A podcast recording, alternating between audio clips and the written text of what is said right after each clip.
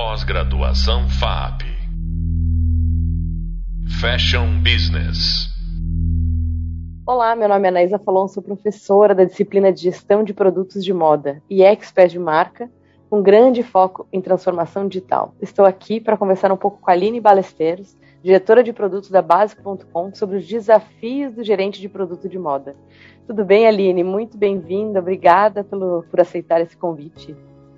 Oi, Anaí, tudo bem? Eu que agradeço. É um, sempre um prazer estar aqui com você e discutir um pouco sobre as nossas experiências.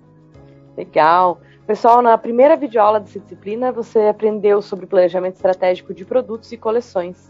Falamos sobre análise de vendas, análise de concorrência e construção de mix. Nesse podcast, vamos discutir quais são os maiores desafios e como funciona na prática para um gerente ou diretor de produto quais habilidades precisamos desenvolver e qual grande diferencial para se sobressair nessa posição. Aline, como você chegou nessa posição e o que você acha que é o maior diferencial, as habilidades que precisam ser desenvolvidas para que um profissional alcance essa posição? Bom, eu tenho aí um pouco mais de 20 anos de carreira em moda. Eu comecei a minha carreira é, empreendendo no Brasil, que é algo extremamente difícil, não é exatamente um país que uh, te estimula né, a empreender pela, pela, pela, pelo monte de dificuldades. Uh, eu sou formada em design, então eu fui muito para um caminho de design de produto, onde eu comecei uh, com foco em calçados e acessórios, onde eu tive a minha marca por quase 12 anos. Depois eu passei por mais cinco anos uh, na Dafit, trabalhando com. Uh, foi quando eu me deparei com um mundo aí gigantesco né, do digital.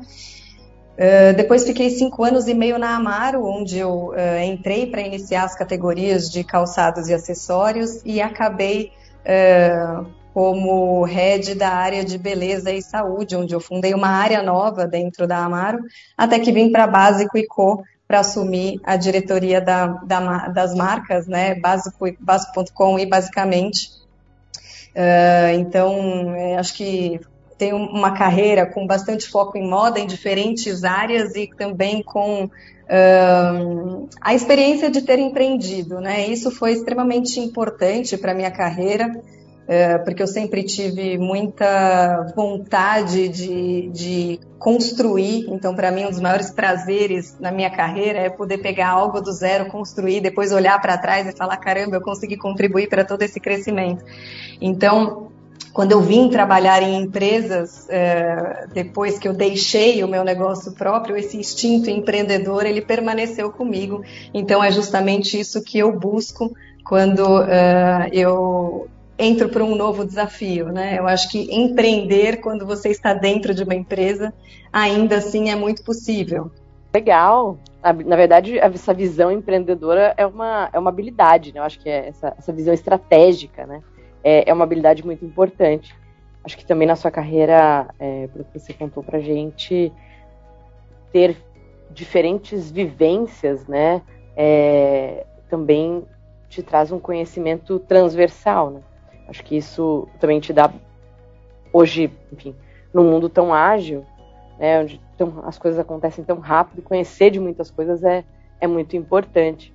Aline, como funciona hoje o seu processo de construção de estratégia de produto? Bom, a estratégia de produto ela é o ponto inicial, né, de qualquer visão de negócio de moda. Então, eu costumo dizer que a estratégia ela tem que ser baseada em três grandes pilares.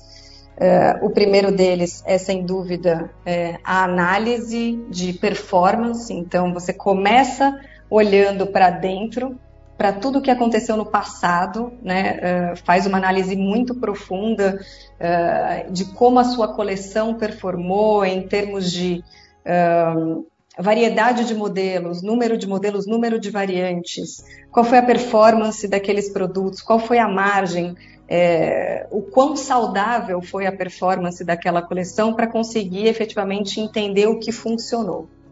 Então, esse é sempre o pilar mais importante, mas não é o único onde a gente deve basear as nossas decisões no passado. Né? A gente tem que olhar para um segundo pilar, que é o presente, que é justamente olhar para o mercado, o que, que o mercado está oferecendo e conseguir fazer uma comparação com aquilo que a sua marca está oferecendo. Então, é, por que, que determinadas marcas apostam mais em determinadas categorias e eu ainda estou é, com um share dessa categoria, por exemplo, é, muito reduzido dentro do meu mix. Então, significa que ali eu tenho alguma oportunidade. Ou eu olho também para a faixa de preço dos meus concorrentes, aonde eu consigo melhorar ou se aproximar mais de uma marca ou de um posicionamento de preço que eu quero ter e fazendo esse tipo de ajuste, né? Então você olha muito para o presente, para a sua marca, o que você está oferecendo e o que o mercado está oferecendo.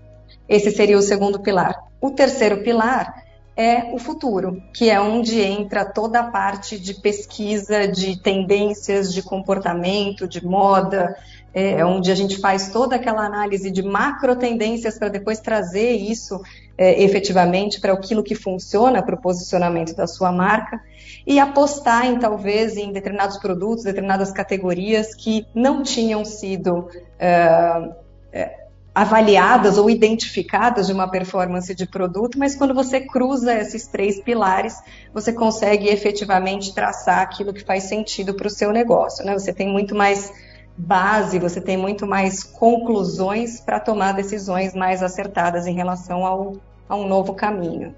É, é, é, bem difícil, né? É muito, é, é, difícil fazer uma estratégia vencedora, né? A gente sabe o quanto é, é desafiador, né? Acertar, pelo menos na maior parte, né? Porque acertar em tudo é quase impossível, uhum. É, mas pelo menos uma grande parte.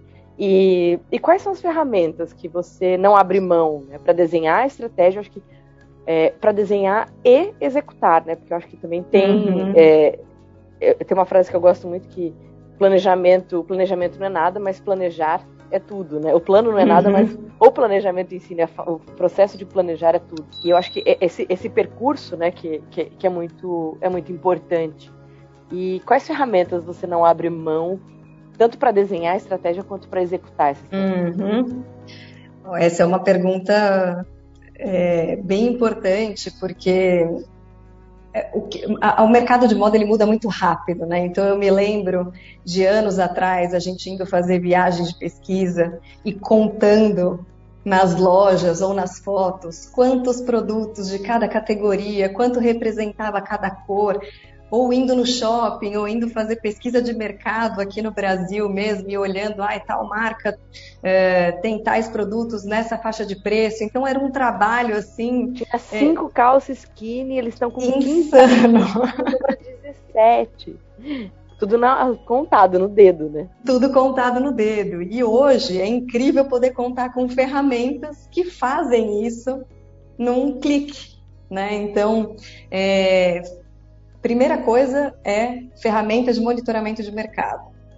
Então, como a gente consegue traçar os concorrentes e extrair informações relacionadas ao mix de produto, às faixas de preço, à participação de cores, é, shapes. Assim, são infinitas as possibilidades que as ferramentas de monitoramento de mercado oferecem para que você consiga ter uma visão de onde a sua marca está e aonde existem oportunidades para é, evoluir o seu mix de produto.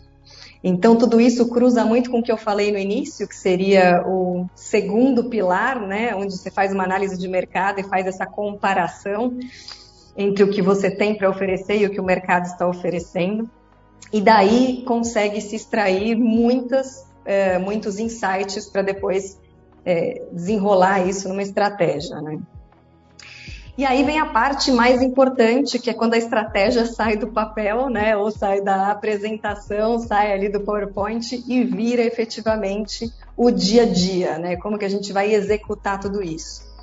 Uh, Para isso, eu uso um PLM, né, que é uma ferramenta de gestão de coleção, que é onde a gente consegue fazer todo o processo de uh, criação, desenvolvimento, compra e lançamento de produto concentrados em uma única fonte. Então, é, é um, um, uma ferramenta é, sensacional para você conseguir é, gerir todas as etapas do processo e ainda assim conectar pessoas que participam de diferentes fases desse processo até o lançamento do produto. Né? Então, o produto nasce no PLM como ainda como um desenho, como uma ideia. Depois ele passa por todo o processo de desenvolvimento de produto, onde ele pode é, seguir existindo ou não, dependendo do que acontecer no fitting desse produto. Sim. E aí, a partir do momento em que ele é aprovado, a gente consegue fazer todo o caminho dele até a compra. Então, é, é realmente uma ferramenta onde você consegue fazer uma gestão é, do processo por inteiro, né? Desde o do nascimento do produto até o lançamento. E no PLM também dá, é, assim, a gente consegue integrar equipes, né, diferentes. É, por exemplo, o marketing já consegue visualizar que tipo de produto, quais são os Exato. produtos aprovados, né, para poder pensar em styling, pensando que hoje, né, é, quase não existe marca nenhuma que não vende online. Então, uhum. precisa da foto do catálogo, precisa pensar no styling, precisa organizar os produtos, precisa ter dimensão do tamanho da coleção mesmo que, que, que será aprovada, né, que será produzida, em que dia vão chegar essas amostras para serem fotografadas. Né? Então, acho que o marketing também, tendo um sistema assim, consegue visualizar, consegue se antecipar, né, é. também na, nas decisões, né, e não esperar tá, todos os produtos, as amostras ali, a partir dali começar. Então, a gente consegue é, criar uma sobreposição de tarefas, né, é. para poder encurtar esse, esses prazos, né. E você usa alguma ferramenta, é, você como gestora, hoje diretora, mas já foi né, gerente de produto e categoria, é, você fazia a gestão, é, né, ficava ali entre é, o planejamento e o estilo, né? Uhum. Então, é, quais ferramentas é, tecnológicas assim você usava com a equipe de estilo, por exemplo? É, hoje, na ferramenta, no próprio PLM, a gente está conseguindo trazer o OTB para dentro do PLM. Ah. Então, eu já consigo, no início, no processo inicial, é, uhum. é, levar ali a minha, a minha, pessoa de merchandising planning já consegue trazer para o PLM quantos modelos de cada categoria, por gênero e bem detalhado, o estilo precisa desenhar. Né? Então, é, o, o, estilo ele já entra no PLM com aquela informação uhum. para já fazer a criação dos modelos. E o estilo também usa muito essa ferramenta para criar, não para criar, mas para subir todos os mood boards daquela coleção específica. Né? Então, é, qual que é o tema daquela coleção, quais, qual é a cartela de cores. Então, tudo isso já fica muito bem amarrado. Então, você tem o início do processo de estilo, que é o digamos, o moodboard mais inspiracional e depois já cruza com o OTB, com o número de modelos que ela precisa criar. Então, tudo fica muito bem é, amarrado ali dentro de uma sessão do PLM para no momento em que se vai para um online de coleção, para uma apresentação de definição de sortimento, é, toda a apresentação do estilo acontece dentro da nossa ferramenta de gestão de coleção. Então, é ali que a gente fala, isso vai, isso não vai, é, esse produto vamos fazer uma determinada alteração e ali mesmo a gente já vai colocando as tags de aprovado, de stand-by, de cancelado, e aí o próprio estilo já consegue dar sequência é, nesses produtos com o time de desenvolvimento e compra. Muito legal. E, e, e praticamente né, você pode estar aqui no Brasil e ter estilista em qualquer outro lugar do mundo, né? Uhum. É, porque não, não, precisa ter uma interação física, né, com, fre frequente, né? Pode, isso pode acontecer de forma mais esporádica. Né? Uhum. Sim, Legal. sem dúvida, até porque a gente tem o time de desenvolvimento de produto, que são as pessoas efetivamente responsáveis pela parte mais técnica, o fitting, toda a parte de alterações. Sim. Então, isso corre é, com um time que aí sim é preciso de pessoas fazendo isso presencialmente, né? A gente estejam próximo da, da, dos fornecedores, é, né? Exato. E querendo ou não, a gente ainda precisa das amostras físicas, até porque a gente também vende produto físico. Né? Uhum. É, acho que se fala muito de, de 3D, né, de modelagem 3D, mas é, serve para um pedaço, para encurtar um pedaço do processo, mas não elimina a etapa em si de, de, de protótipo. Né? Aline, na sua carreira, é, enfim, você trabalhou na parte de estilo, trabalhou com gestão de, de, de categoria é, e produto, e, assim, tanto para marca própria quanto para multimarcas, marketplace, né? É, uhum. É, e acho que seria legal você contar para gente, como gerente né, de produto, é hoje diretora, mas é, qual que é a principal diferença na atuação no site de marca própria, no site de marketplace? Uhum. É, bom, é, até citando um pouquinho da experiência que eu tive na Amaro, é, a marca própria né, sempre foi a protagonista, e aí iniciou-se toda a prospecção de marcas parceiras que vinham inicialmente muito como é, complementares à marca própria. Né? Então, acho que um dos grandes desafios de, é, é, de se abrir para o marketplace está mais relacionado até à plataforma, né? Então existe toda uma preparação ali nos bastidores para que você consiga realmente trazer outras marcas. Então, é, aí é, não vou nem me aprofundar tanto, mas existe toda uma parte de tecnologia mesmo, é, principalmente quando você traz categorias diferentes, é, é diferentes de moda, né? Que o site não está preparado para aquilo. Então, existe todo um projeto muito grande para fazer essa adaptação. E acho que um dos maiores desafios uh, é em relação à própria navegação no site uh, e na comunicação, principalmente. Então, a partir do momento que você tem uma marca que é protagonista e você traz outras marcas, é, a sua comunicação ela tem que estar muito bem amarrada para conseguir contar para os seus clientes que agora você é, deixa de ser uma marca própria e passa a ser uma plataforma, seja ela de lifestyle, seja ela de, enfim, aquilo que, que é, faz mais sentido para a estratégia do negócio. Né? Então, é, acho que é um grande desafio quando você não, não perder o protagonismo da sua marca e ter um olhar de curadoria muito apurado para que você traga marcas que realmente vão complementar o seu produto, seja em tipos de produtos, seja em categorias, seja até em faixas de preço, para você não trazer produtos que são efetivamente concorrentes ao seu e trazer marcas parceiras como se fosse um complemento do negócio que vai dar mais força para o crescimento do negócio em si, né? E não talvez trazer marcas que vão canibalizar o seu produto. Então é, é, é um grande desafio quando se tem uma marca própria, mas uh, é, é, também um, um, uma frente de negócio que tem um potencial de levar o, o, negócio, a marca ou a plataforma realmente para um outro patamar, né? unindo forças com outras marcas. Enxergo mais dessa forma. Aline, muito obrigada por compartilhar seu conhecimento e experiência conosco. É sempre é, é muito é muito bom ouvir. Eu acho que é, quando a gente imagina um gerente de produto, é, muitas vezes, né, no começo da carreira, a gente imagina sempre que é uma pessoa é, extremamente é, com viés artístico, criativo, né? E, e o papel do, do, do, do, gerente de produto independente se ele é, né, acho que o, o, título é gerente de produto, mas é, a pessoa que trabalha com o produto, seja né, analista, gerente, diretor, está sempre olhando é, o negócio de uma forma bastante estratégica. Né? Então, é, é, sempre bom ter referências né, e ter é, esse compartilhamento de experiência real aqui com os nossos alunos. Aline, muito obrigada.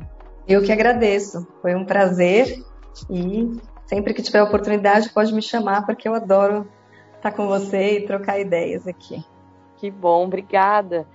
Pessoal, agora que vocês já conhecem né, como é na prática a rotina de um gerente, o diretor de produto, eu vou explicar para vocês no próximo podcast como a comunicação faz parte do planejamento estratégico de uma coleção e como que o marketing interage diretamente é, com o estilo na concepção da criação. Até breve.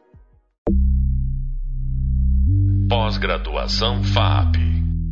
Fashion Business.